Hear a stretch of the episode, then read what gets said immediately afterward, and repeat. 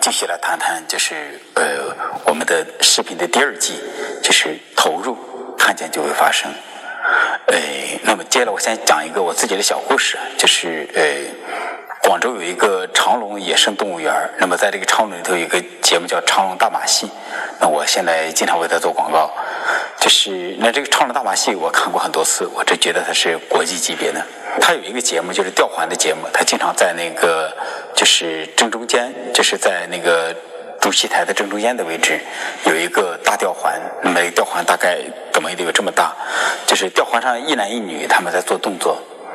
那么这个吊环呢，我就看过几次了已经，但是有一次就是我就坐在那个 VIP 的位置上，就是离那个吊环特别近，结果那次在看那个就是那一男一女在就是吊环上做动作的时候。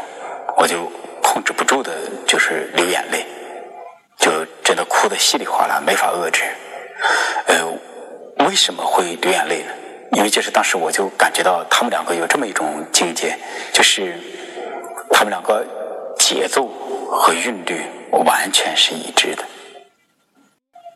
就是给我的感觉就是同步发生，不需要沟通，就好像这边做一个动作，这边就做另就同时做另外一个动作，他们动作是不一样的，但是动作就好像那个韵律和节奏是一模一样的，所以我当时哭的不行。这是那我觉得这就是一个经典的呼应和看见，甚至我们讲用呼应和看见来讲还不足以，甚至说起来它将是一个心灵感应，就好像两个人虽然。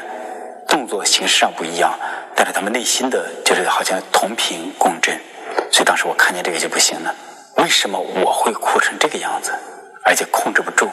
那我们可以这样来理解：假如说在那个六个月之前的婴儿期，他特别需要的就是呼应和看见，而我被感动成这个样子，那也就是说这个东西是我所缺的，所以这是我特别喜欢的东西。而且也是我特别缺的，也确实，呃，因为我是一个就是呃多年不怎么跳舞的人，就是无论小时候还是在就是年轻追女孩的时候，如果跳舞简直就是不可能。直到到了呃零七年，当时我去。啊，也不是零七年，大概零零四年、零五年的时候，有一次在酒吧里喝酒，喝多了，结果那一次突然之间就能够就是跳那种比较激烈的，就是蹦迪啊什么的，这算是有些改变。当然现在改变就更多，现在也能够就是跳的，就是舞种更多一些，但是能够给另外一个人那种同频共振的这样去跳舞，对我来讲一直都是个问题。所以就说对我来讲，我其实在语言上、心理上。就作为一个心理医生，能够和别人这个呼应是比较容易的，但是身体上和另外一个人这样去呼应，这是很困难。而且我会不客气的说，身体上的呼应可能要求更高。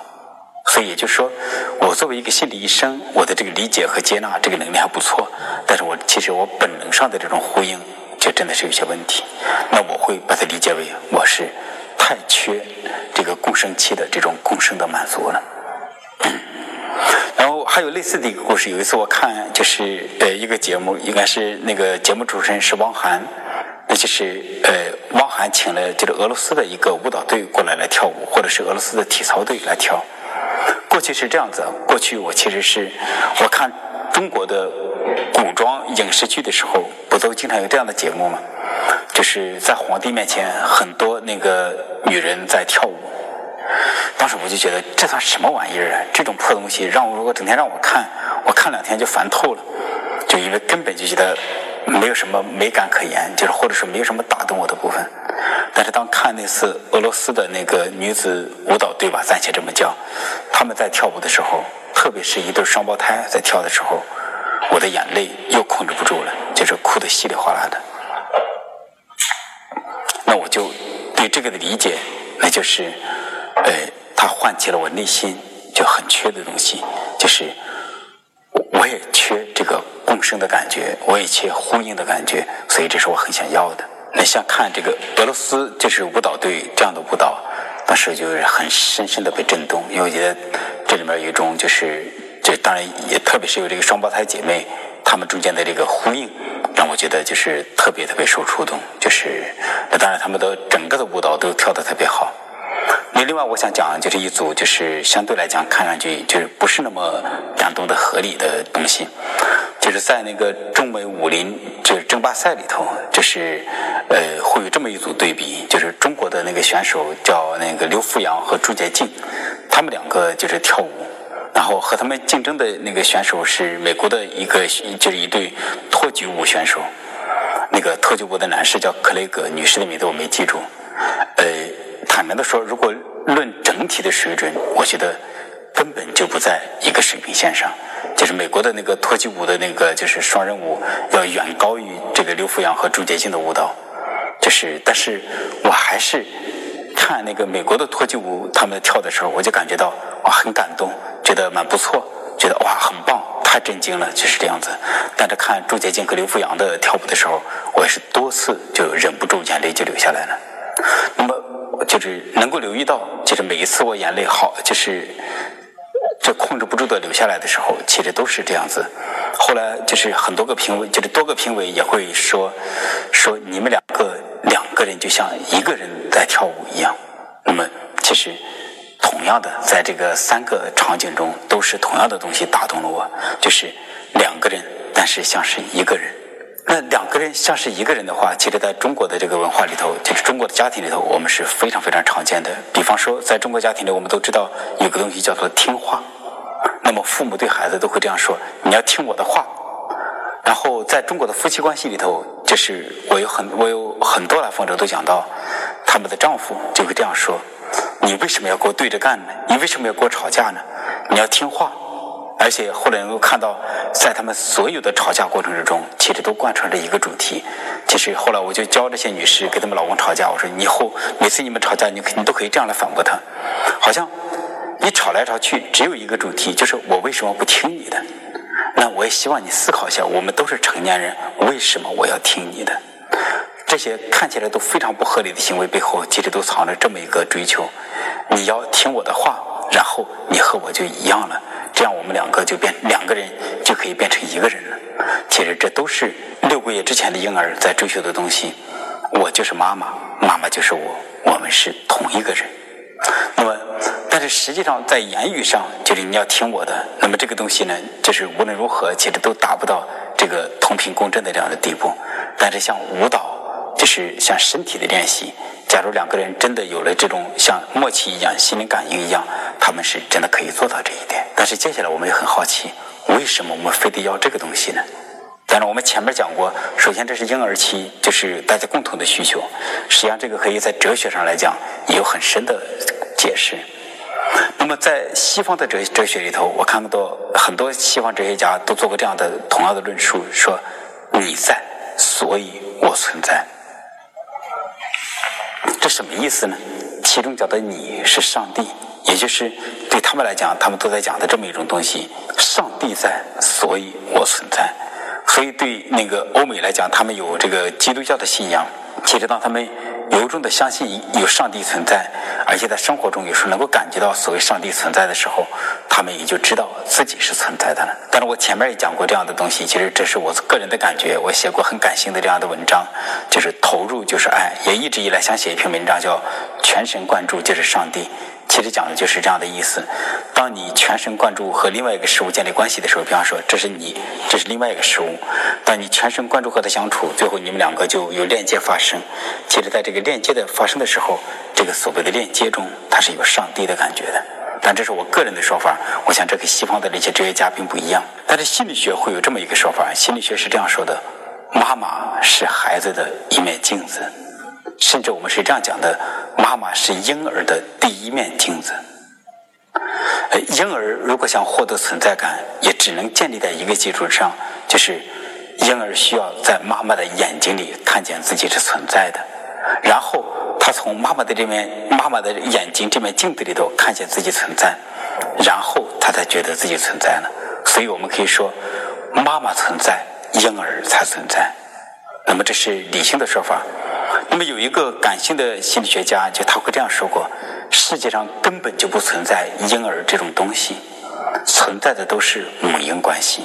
那么实际上也就来讲，如果没有妈妈，如果没有养育者，或者说没有另外一个存在存在，就是就另外一个存在陪伴的婴儿，那么婴儿他是根本就活不下去的。其实这是一种很，这是一种非常非常深刻的部分。呃，我相信就是孤独的朋友，你们都会有，就如果特别孤独的朋友，你们都深刻的有感知。如果你长时间的是你一个人待着，你就会觉得自己六神无主，觉得心里非常非常慌慌。那时候你就有一种自己自己的自我土崩瓦解的感觉，你就有一种深刻的不存在感。那么我曾经有一段时间，就是我这我是自己租房子住，而且那段时间我是非常非常的宅，结果我就发现我。我就算我再宅，对我来讲，我在房子里独自一个人待两三天就不行了，我就得出去，出去干嘛呢？骑着自行车，在就是当时我在北大读书的时候，就是我就骑着自行车在校外人多的地方逛一圈。我自己的说法就是所谓的沾沾人气。其实这里面都藏在着这样的含义，就是别人是我的镜子，我必须从别人的镜子里头才能看见我的存在。而对婴儿来讲，这个别人就更加简单，就是妈妈是婴儿的第一面镜子，就是妈妈必须注视着婴儿，而且全神贯注的注视着婴儿，这个时候婴儿才能够从妈妈的眼睛里才发现原来自己是存在的。那么这样的类似这样的说法是非常非常多。当然，我见过最有诗意的表达，同时也是最深刻的表达，是我最喜欢的诗人鲁米。鲁米是十三世纪的伊斯兰的诗人。是他是伊斯兰教神秘教派苏菲派的诗人，他是有这么一首诗，他是这样说的：每天早上醒来，你都会对着镜子鞠躬。如果有一刹那你能看见镜子里头有什么，那么一切都会爆炸，你会消失，然后你会获得重生。什么意思呢？那么鲁米的说法是：万事万物其实都是镜子和镜像的关系。当你每天早上你对着镜子鞠躬的时候，其实他说的是，他说的镜子是什么呢？你会对着一切存在鞠躬，你认为一切存在都是实在的，但是实际上所有的存在都是和镜子和镜像的关系。也就是说，我们举这么一个例子，你看这儿有一杯水，当然这个我给大家就是说说，我根本到不了这个境界，所以我只是从哲学上来做一个推导。你看这样一杯水，你觉得哇，这是一个好实在的东西。这是水，这边是柠檬，这边是玻璃杯，哇，这些东西都是很真实的存在。当你这样想的时候，其实你就是在对着镜子鞠躬。那么在陆密的说法里说，如果有一天你能从镜子里看到，你能看到镜子里的有什么，就能你就会发现，原来只不过是个镜像而已。